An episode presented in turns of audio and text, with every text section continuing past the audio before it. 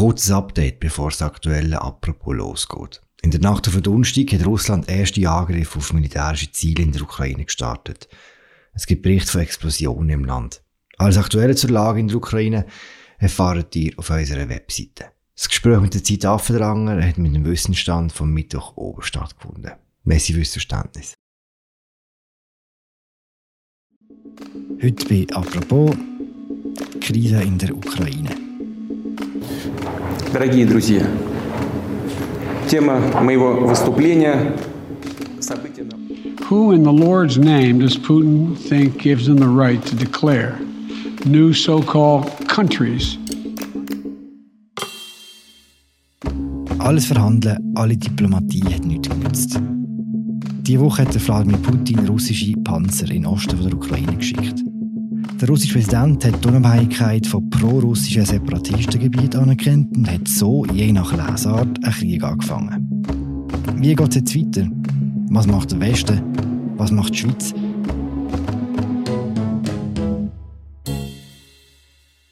Diese Fragen beschäftigen uns heute «Apropos» im täglichen Podcast vom Tagesanzeiger und der Redaktion der Media. Mein Name ist Philipp Loser und mir zugeschaltet ist Zita Affendranger, ehemalige Russland-Korrespondentin vom Tagesanzeiger. Salut Zita. Salut Philipp. Zita die Woche hat angefangen mit einer Rede von Wladimir Putin, wo für seine Verhältnisse fast schon überemotional war. Eine Stunde lang hat er geschwätzt über seine Sicht von den Dingen, über die Ukraine und über den Westen und überhaupt. Was hat er gesagt? Was ist bei dir hängen geblieben? Zusammenfassend kann man sagen, der Putin hat dem Westen gesagt, dass er sich nichts mehr sagen lassen Für ihn ist klar, dass der Westen es Russland nicht gönne, eine grosse Nation zu werden.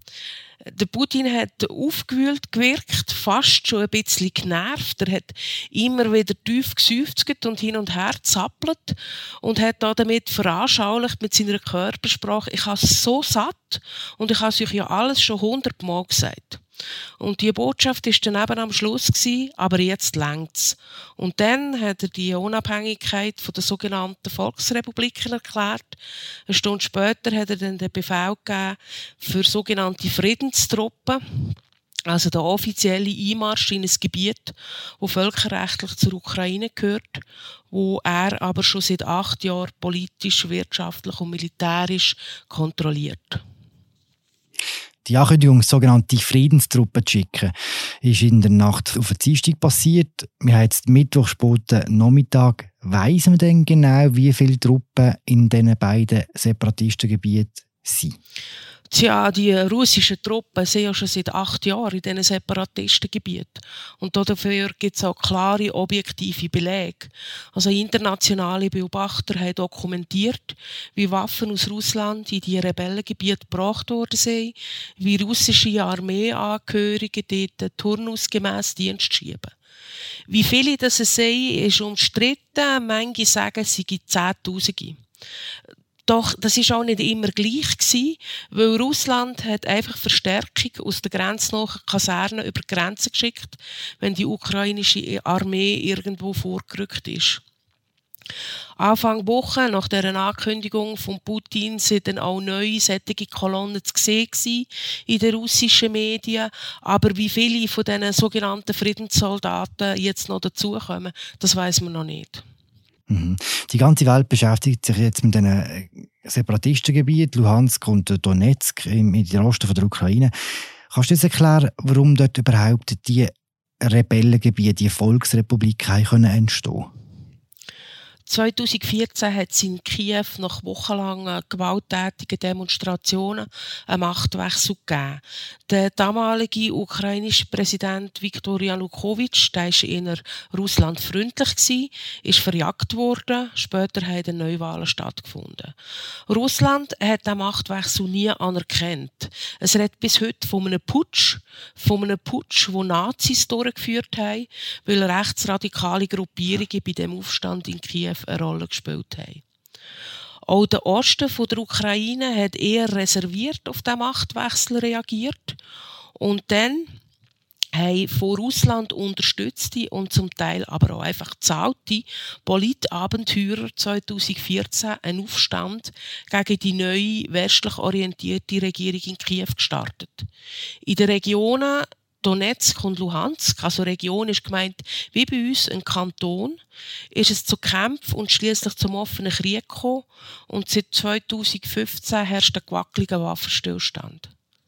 Hm. Die Leute, die dort wohnen, sind das Russen oder sind das Ukrainer? Als erstes sind es einfach mal ukrainische Staatsbürger.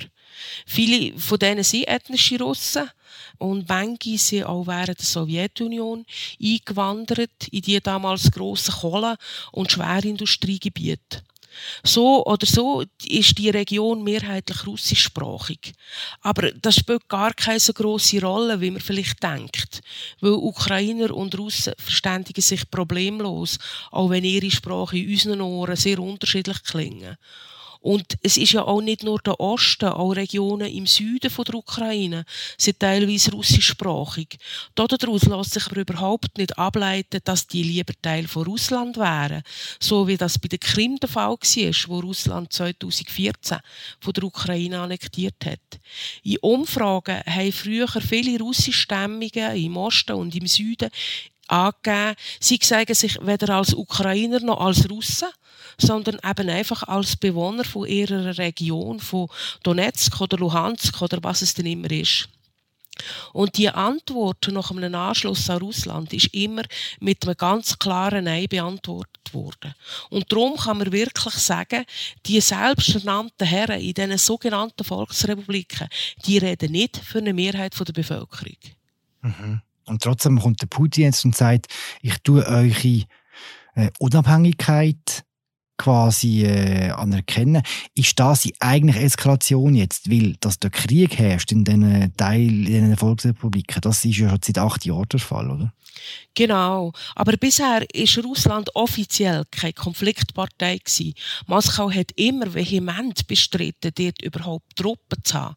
Und die politische und militärische Auseinandersetzung ist damit innerukrainisch gewesen. Ein interner Konflikt also.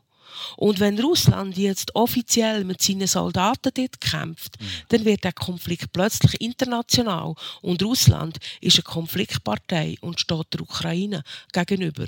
Und Zusammenstöße gibt es in dem Gebiet zu Dutzenden oder je nachdem zu Hunderten jeden Tag. Und es ist eine Frage von der Zeit, befürchte ich, bis ukrainische und russische Soldaten miteinander kämpfen. Ob das passiert, hat auch damit zu tun, wie viel von diesen Gebieten der Putin genau anerkannt hat, also von Luhansk und Donetsk. Weil bis jetzt ist es so, dass nur so die Hälfte von diesen Kantonen oder Regionen quasi Separatistengebiete sind. Wie ist denn jetzt, hat die Russen den Anspruch auf die ganze Region erhoben? Zuerst hat es so ausgesehen, als würde Russland nur die Rebellengebiete anerkennen. Okay. Und die machen sogar noch weniger, wenn die Hälfte, äh, guten Drittel von den jeweiligen Regionen, Donetsk und Luhansk aus. Und die anderen zwei Drittel, die sind am Anfang auch Kriegsgebiet gewesen.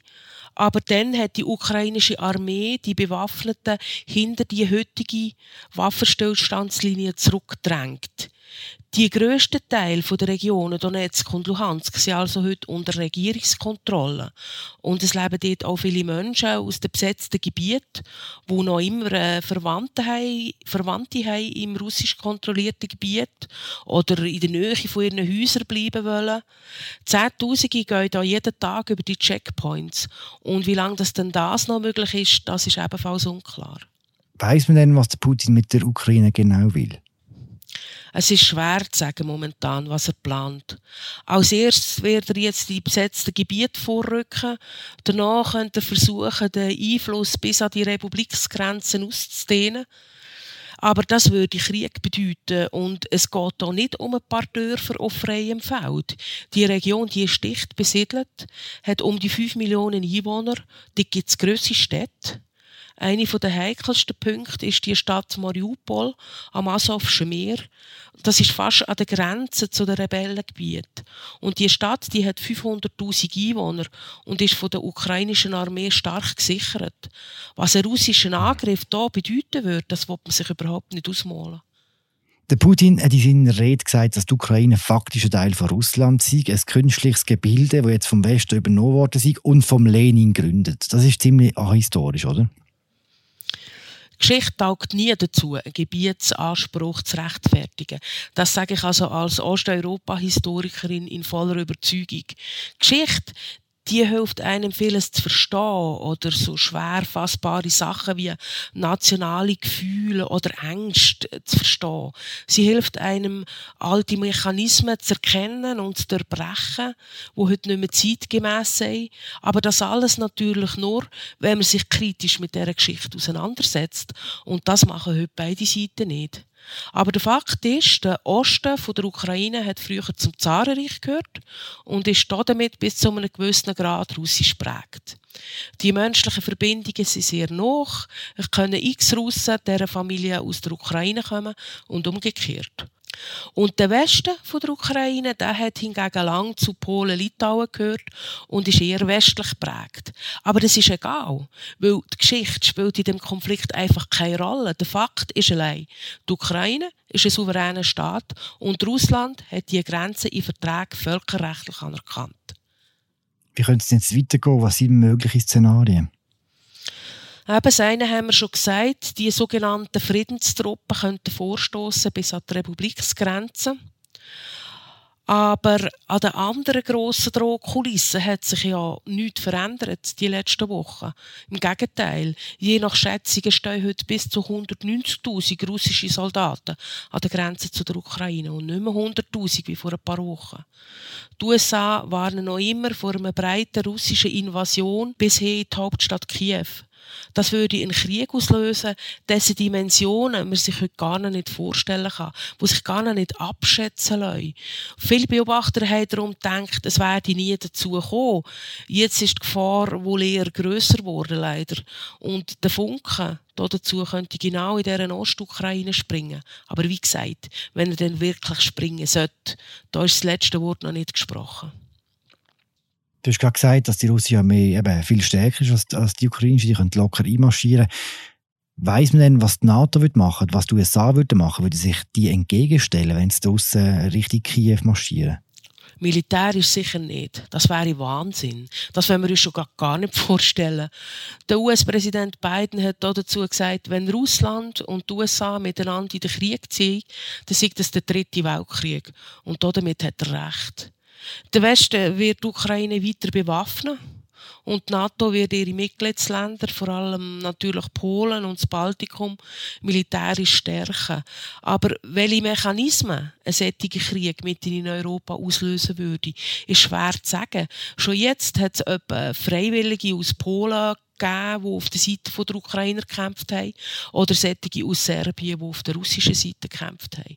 Also da könnten noch ganz neue Verwicklungen entstehen, die wir uns heute gar noch nicht vorstellen können. Komm, wir schwätzen über den Westen. Welche Sanktionen sind schon ergriffen worden? Was ist noch in der Hinterhand? Also die Pipeline Nord Stream 2, wo Gas von Russland direkt nach Deutschland bringen soll und fertig gebaut ist, die ist auf Eis gelegt worden und das ist sicher ein klares und deutliches Signal. Der russische Verteidigungsminister und der Generalstabschef sind neu auf der Sanktionsliste. Dann sind Massnahmen gegen russische Oligarchen beschlossen worden, gegen russische Banken. Aber die ganz grosse Kühle hat man noch nicht ausgepackt. Zum Beispiel den Putin und seine Familie auf die Sanktionsliste zu setzen, das definitive Ende für Nord Stream oder die Abkopplung vom internationalen Zahlungssystem. Das, was bis jetzt schon beschlossen worden ist, sind das heftige Sanktionen? Machen die jetzt schon im Putin weh? Momentan scheint ihm gar nichts weh zu tun. Und die Sanktionen, da hat man ja ein bisschen Erfahrungen gesammelt, wo man 2014 nach der Annexion von der ukrainischen Krim verhängt hat, die haben praktisch nichts bewirkt. Und wenn sie etwas bewirkt haben, dann bei den Lebenshaltungskosten der normalen Russen, die stetig steigen. Und die, die in Russland sagen haben, die sind trotz persönlicher Sanktionen praktisch jedes Jahr noch, noch reicher geworden. Gibt es denn nicht ein anderes Mittel, das der Westen ergreifen kann, das nicht militärisch ist? Es ist sehr schwierig. Man kommt irgendwie wie nicht an diesen Sanktionen vorbei, weil sie einfach ein deutliches Zeichen sind, wir sind mit dem nicht einverstanden. Eine andere Variante, wenn man nicht zum militärischen Mittel greifen hat man eigentlich nicht, nein. Man hat sowieso das Gefühl, Europa hat den Russen momentan nicht so viel entgegenzusetzen, oder?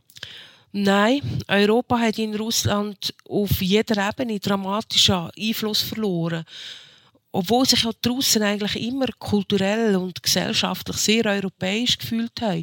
Doch das Lebensgefühl ist seit der Annexion der Krim und vor allem auch seit der breiten Isolation von Russland durch Europa und Amerika auf dem Rückzug. Und die ewigen politischen Spannungen, die bleiben auch nicht ohne Folgen. Viele junge Russen finden das angespannte Verhältnis inzwischen einfach normal und sie haben daraus auch ihre Konsequenzen gezogen. In Umfragen sagen 58 Prozent, Russland sei kein europäisches Land. Auch in der Schweiz sind Sanktionen ein Thema. Der Bundesrat hat sich mit dem Thema am Mittwoch beschäftigt und hat am äh, späten Mittwochnachmittag ein Kommuniqué herausgegeben.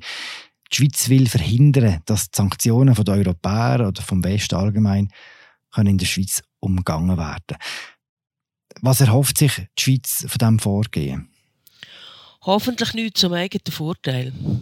Aber es ist natürlich, es ist sehr wichtig, dass die Schweiz keine Schlupflöcher bietet und sich mit den anderen Ländern solidarisiert und auch abstimmt.